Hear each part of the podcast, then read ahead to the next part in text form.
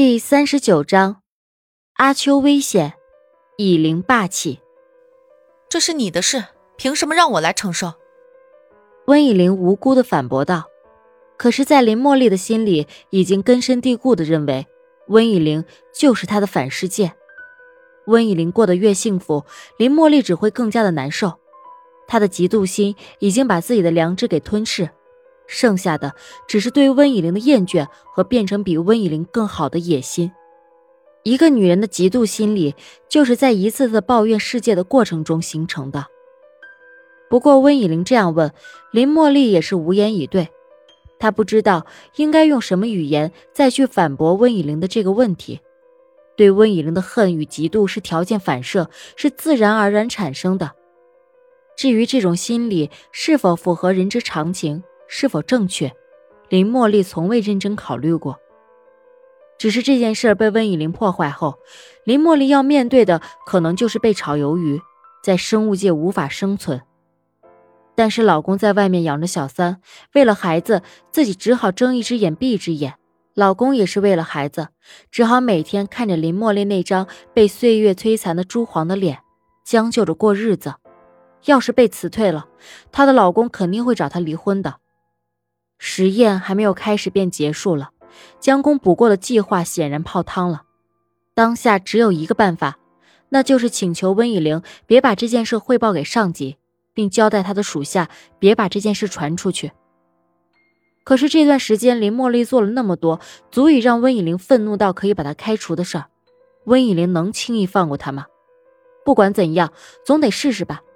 于是他用他那张早已被温以玲吓得颤抖的嘴。声声的哀求道：“温以玲，我求你了，别把这件事传出去好吗？不然我就真的在生物界没法混下去了。你也是知道的，要是我被炒了，那我老公肯定会跟我闹离婚的。我求你了。”林茉莉拉着温以玲的手臂，她感觉到林茉莉的手也在颤抖。就像是一只刚脱下虎皮的病猫，林茉莉虽说是可怜，但她也是可恨啊。你现在知道后果了，那为什么做的时候没有考虑到这一系列的后果呢？温以玲也只是假装无情一下而已。关于林茉莉的事，她也从平时爱八卦的小白糖糖口中听到了一些。一个女人最基本的就是经济独立，经济独立了，才会在男人面前多一些自尊。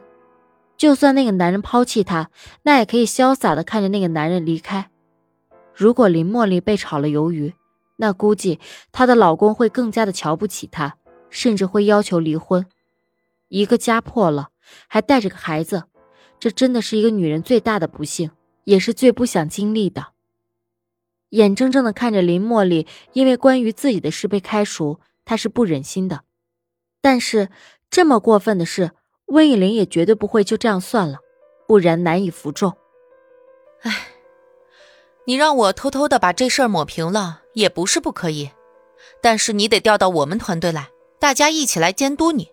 谁知道你下一步会不会又做出什么急功近利、伤害别人的事呢？这点处罚对于此时的林茉莉而言，根本就不像是处罚，总比没了工作回家还得低声下气的去跟老公讨生活费来的强。好，好，没问题，我知道错了。显然这句话并不可信，温以玲也没有信。把林茉莉调到温以玲的团队，表面确实可以实现监督她，可是林茉莉要是想做什么对温以玲不利的事，却也是更加方便了，实则是给自己引狼入室。唉，谁知道呢？但愿吧。温以玲耸耸肩。一副并不太相信林茉莉的样子。老大，你怎么能把这个蛇蝎心肠的女人调到我们团队来呢？你看，可怜的阿秋被他伤害的那么虚弱，现在都还没醒过来。你这不是给他提供更好的机会伤害阿秋吗？我不同意您的决定。李春说：“我也不同意。”可爱的小白也发话了。温以玲知道大家一时接受不了这个决定，她便解释道。难道你们不觉得咱们办公室缺了个去茶高记买东西的跑腿吗？还有端茶倒水什么的。李春，你以后呢也可以多一些休息时间了。温以玲向李春挑眉，既然老大这样开玩笑的解释了，那可能还是有其他原因的。这些原因，老大也总会给他们解释的。他便放过了温以玲。是啊，最近有些懒，不太想自己倒咖啡。老大，你可真贴心。糖糖说道。大家笑了起来。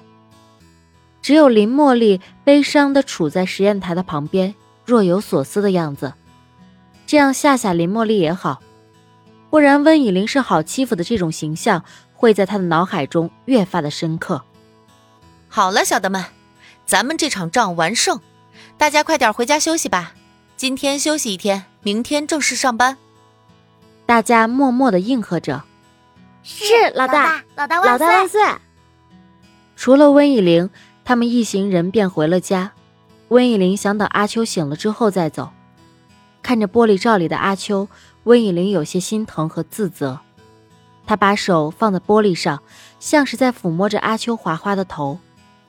阿秋，对不起啊。是我没有保护好你，不过这几天我在加勒比海梦到了你，在梦里面你是我的女儿，而且你还可以化成人形，我的脑洞大吧？你可不能嘲笑我。虽然在现实世界中，你和我不是同一物种，但我也会把你当做我的女儿一样疼爱的。快醒过来吧，麻药的药性应该也快过去了吧？